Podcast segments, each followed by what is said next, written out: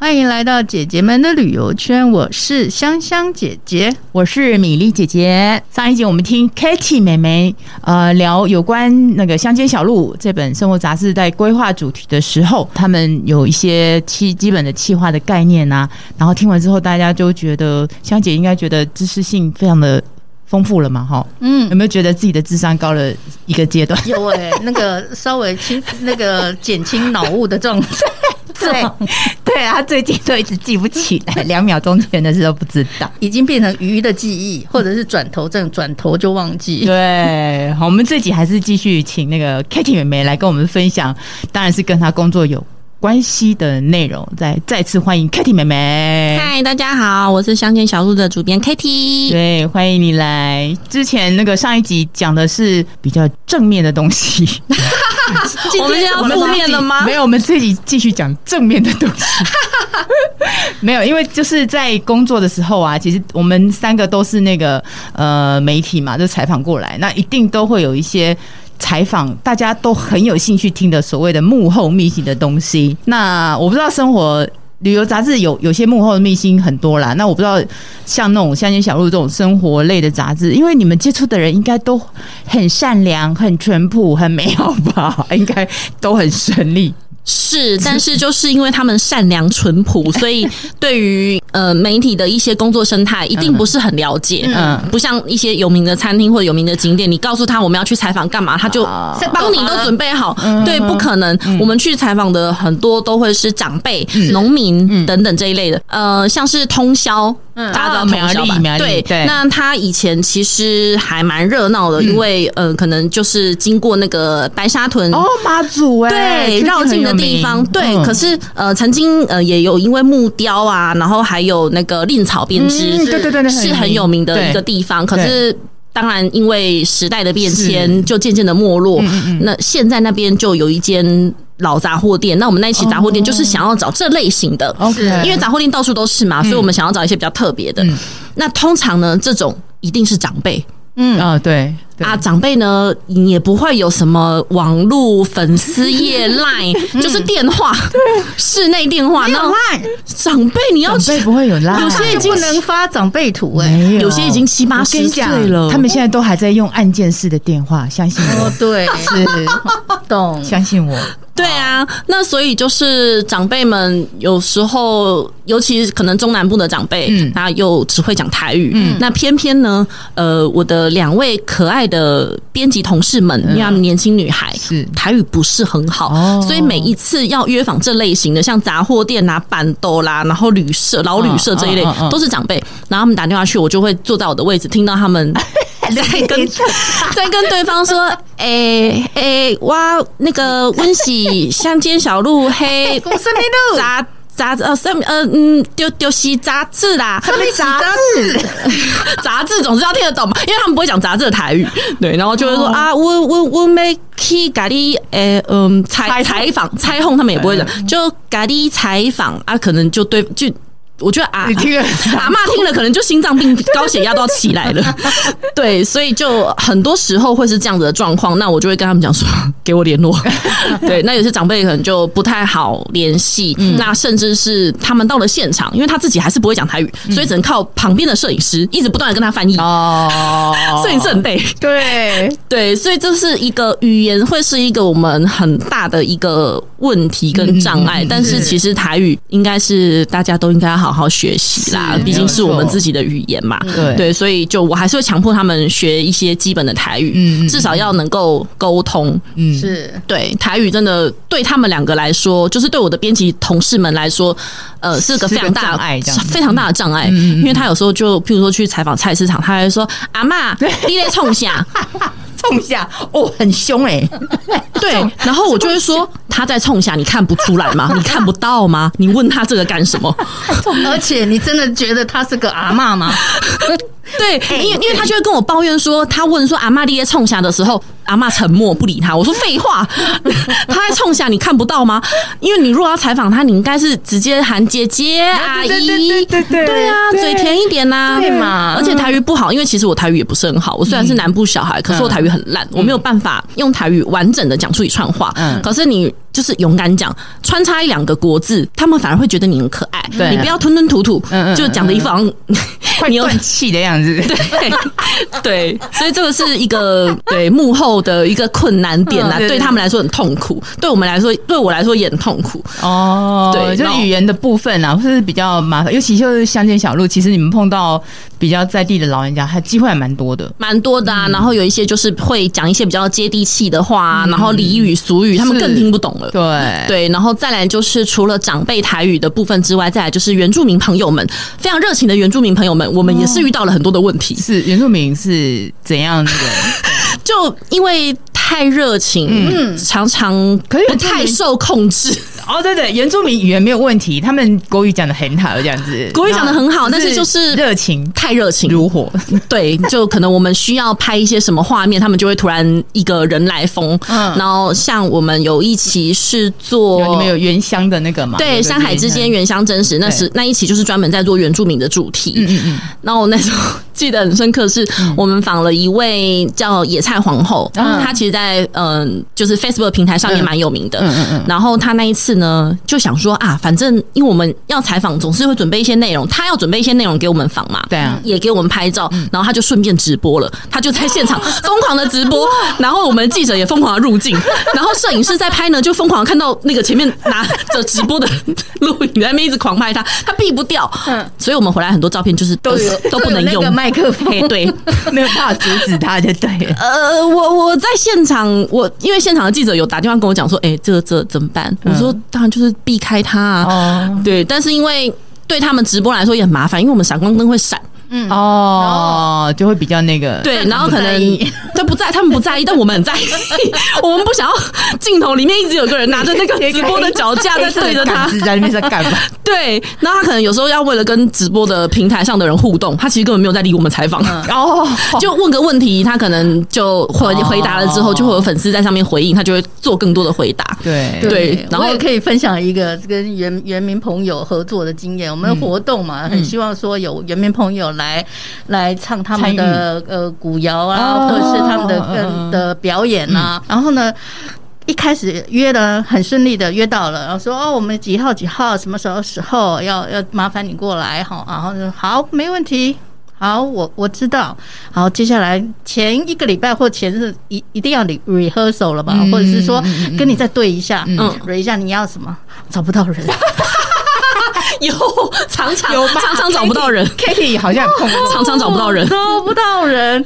然后甚至到演出的前一天还是找不到人，但他会很淡定的跟你讲说啊，我就只是上山去一下而已啊。对对，最后终于追到的时候，就是对，就是说我就山上我有在啊，啊我没有带手机啊，啊就不知道你有打来呀。好，那那一次呢？哦，简直快心脏病发了。然后从前一天晚上，终于半夜的时候接上了，然后说 我会去啊。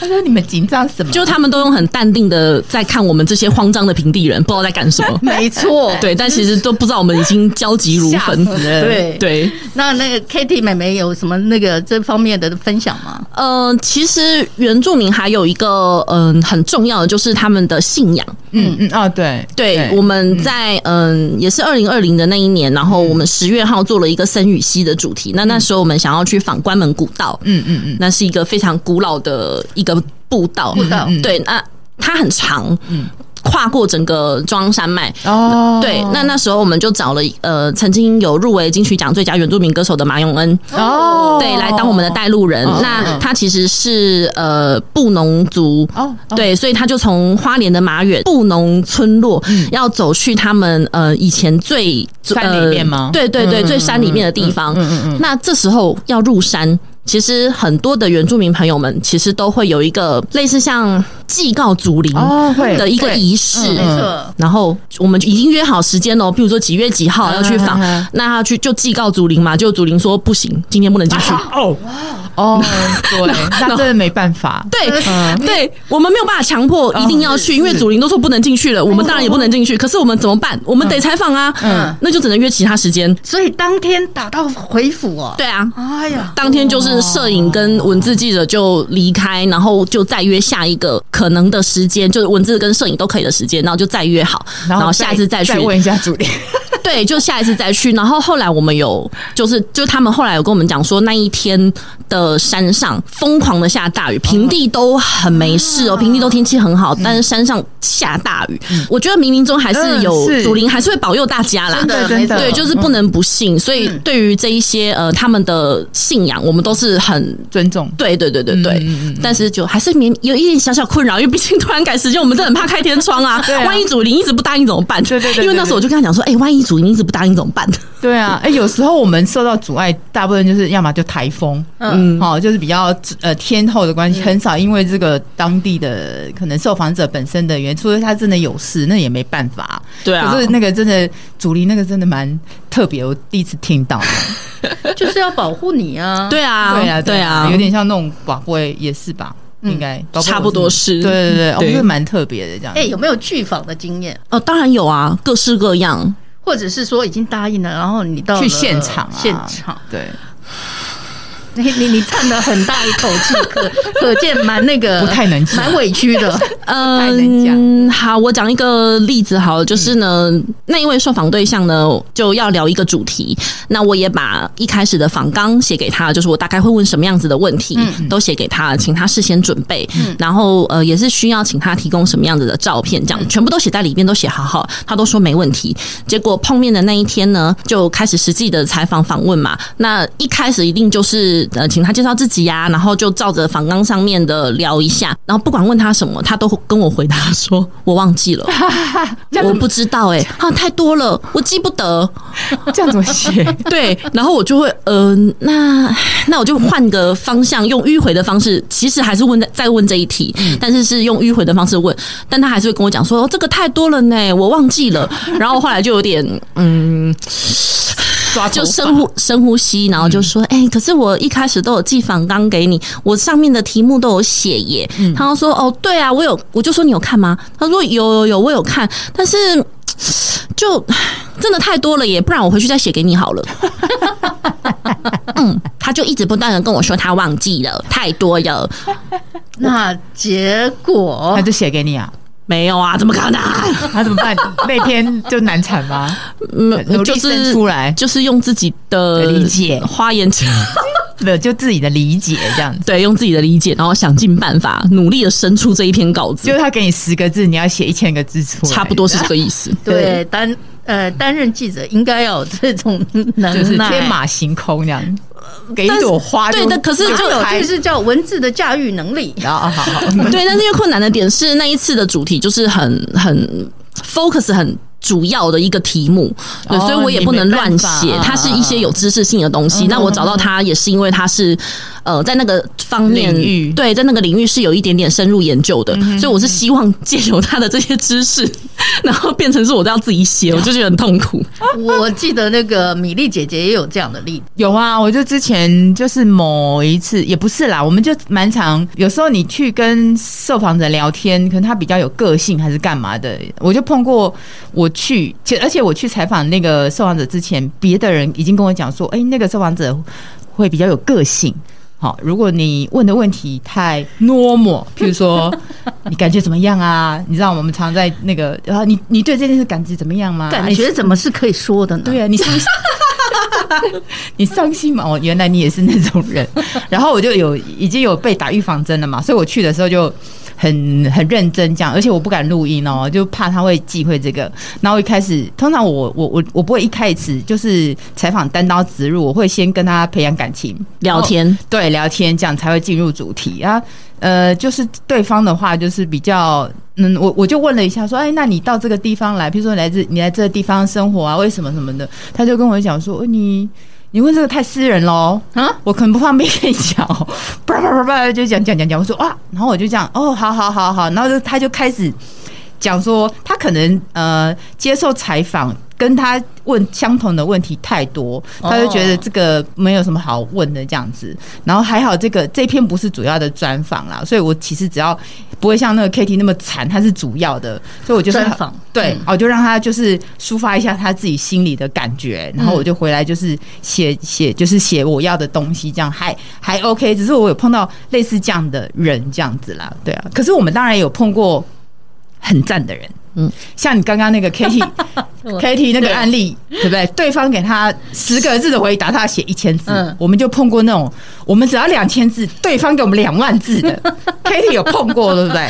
有，就是之前采访那个舒食的那一期，然后对，就一个餐厅的老板，那他其实自己非常的有文化素养，出口成章，对他自己就有非常非常多的 slogan。嗯嗯，对，怀石料理那个嘛，对对对，然后多到。就是因为我们每一次，比如我们都用那个上下引号 quote 起来，就是对方讲话，对，但多到我几乎整篇都要把它 quote 起来，所以我还要删减，然后帮他把那些话变成白话文，嗯，这是比较好的。然后还有一些是他讲了很多很多，但是他后来跟你讲说，嗯，其实这一些啊不方便刊登出来。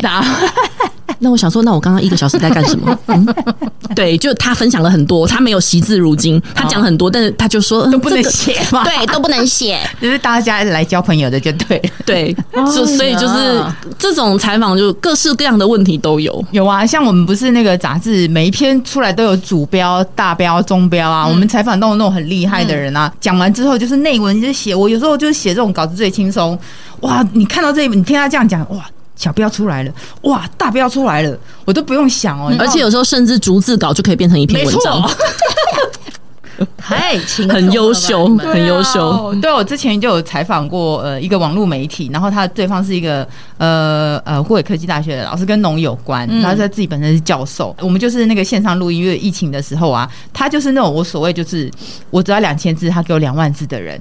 对，所以我在听，因为我们都会先录音嘛，然后就是有逐字稿啊，我就打打完之后，我根本不用再想啦，就他的东西就截取出来，这样就可以了。哦，按照原稿这样子，就这种事就比较轻松的，因为等于说受访者，其实我们就碰到那种受访者，就是哦，太好了，他就是不用给他反纲，你就给他一个主题，天使受访者，对，天使受访者，就哎，他就给你全部的东西，他整篇文章看起来就非常的。骨架什么都很棒，这样。就你问第一题，他直接把你访纲的实体全部都讲完了，没错，很棒，好强哦。然后之前米粒姐姐刚刚说的那个惜字如金，或者是比较有个性的，对对，我之前也有遇过，嗯，他就会觉得这些问题已经被媒体问过很多次，他就直接跟我说，你可以去看哪一篇，比如说叉叉日报或叉叉什么，他们都访过，你去看一下。对，有这种类型的，没错，可是不太适合我们。杂志写啊，对不对？因为我跟你讲，你不要看说看看杂志，他们有时候我们参考过，有些媒体也是会有错误的讯息的哦。所以我们为什么会一直在问？就是一定要确定说这个资讯是对，因为你你看别的地方的资料，它不一定是对的，也是会错的啊。所以我还是要就如果我要这个资讯的话，我一定要再问你一遍，确定从你的口中讲出来。这样才可以这样子，所以知道了吧？听到我们这个 podcast 的那个受访者，我们不是不知道，听起来好像我们在 diss 受访者，没有，大家都很好，没有。对，我们其实是有那个追求真理的，或者是证实的这一这一部分，就是还是想要再问一次，那是正确的吗？嗯嗯，对，就确，别人写的，就是当然我们会做功课啦，做功课，你可能看了大概几几。几十份的那个资料啊，一定都要做功课啊。那你重来的资料，你还是要去问一下。然后除了这些以外，再去问其他的。就最主要还是希望说写的东西跟你在别的地方是看不到的，会比较希望是这样子。所以你在看乡间小路，你就看到，哎、欸，有些东西他们东西别的地方真的看不到。像我有问 Katie 啊，嗯，他你知道他有一次他常常那个赖给我说，姐，赶快，我要找一个你有没有认识的？他之前有个早餐店，他我说。你们认识那个早餐店，就跟他很熟的。我说没有哎、欸，我没有在外面吃早餐。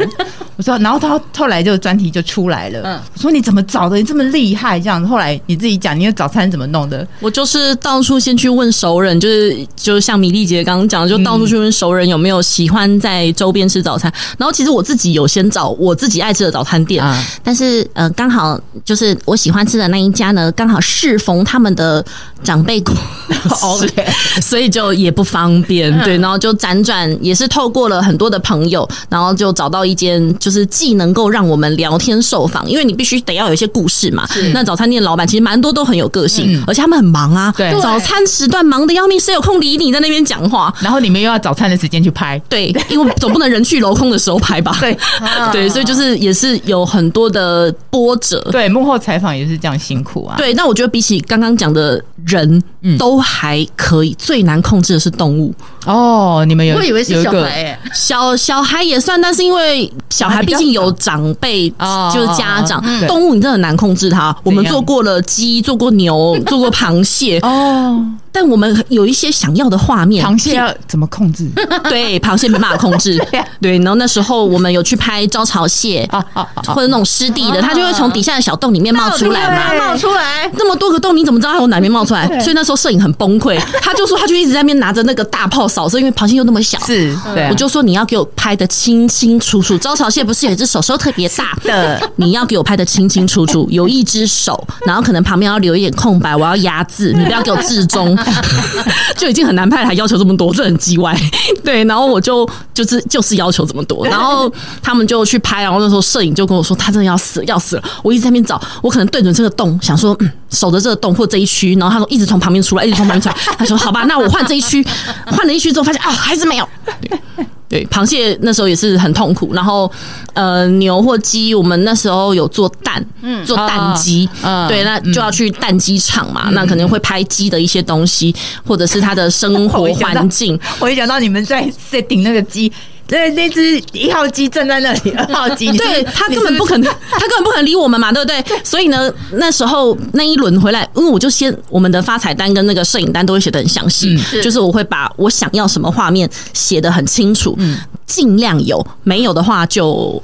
呃，努力。那如果你有余力的话，可以多拍一点。我们大致上是这样子。然后那一次我是写了一大堆，就希望有 鸡本人的画面呐，比如说鸡回头啊，拍到鸡的屁股啊，然后脚啊。然后如果它刚好生下蛋这样不出来的那一瞬间，你抓到的话就好了。好，但是这一切就是很困难，你没办法控制嘛。然后后来那一批照片回来之后就非常的好，我就想说，天哪，你怎么可以拍这么好？他就说求他没有，他就说他整个躺着躺在地上。然后让鸡奔跑过来，踩在他身上，然后他就从这样从那个角度拍，他就不是用站着的角度。哇，对啊，摄影师真的是太认真，身上全部都是鸡大便。哎呀，你有没有觉得这个主编好难搞？对，就是很鸡歪。摄影师接到你的那个单子，天单天单又来了。对，对我算是蛮机车，就要求很多，还要拍到那个蛋立刻掉下来。但目的就是希望杂志能够好看嘛，因为毕竟现在直媒难做，然后大家。其实呃会读文字，但是我觉得画面感是一件很重要的事情。你画面必须漂亮，吸引人家，然后文字再加上知识量，这样子我们整本的内容才会更丰富、更完整。这一集听下来，觉得好累，对不对？我我非常 做杂志好累，对我非常同情向前小路的摄影师，都被我虐待。不过也因为这一集，我们听了非常精彩的那个幕后秘辛啦，我觉得很很好笑，像呃螃蟹，螃蟹要怎么控制一号机、二号机这样，所以也知道大家其实，在工作的时候，每一行业其实都有每一行业的辛苦啦。那我觉得这一集就是分享说，哎，我们在采访的幕后。呃，其实大家也都很努力在呃成就一个好的作品。嗯，好，那我们这这一集就谢谢那个 Katie 分享我们这么精彩的幕后的故事，谢谢大家。希望有机会下次再请你来聊聊别的议题哦。好的，希望大家关注乡间小路，订阅乡间小路，谢谢大家。没问题，好，谢谢，谢谢，谢谢，拜拜，拜拜，拜拜。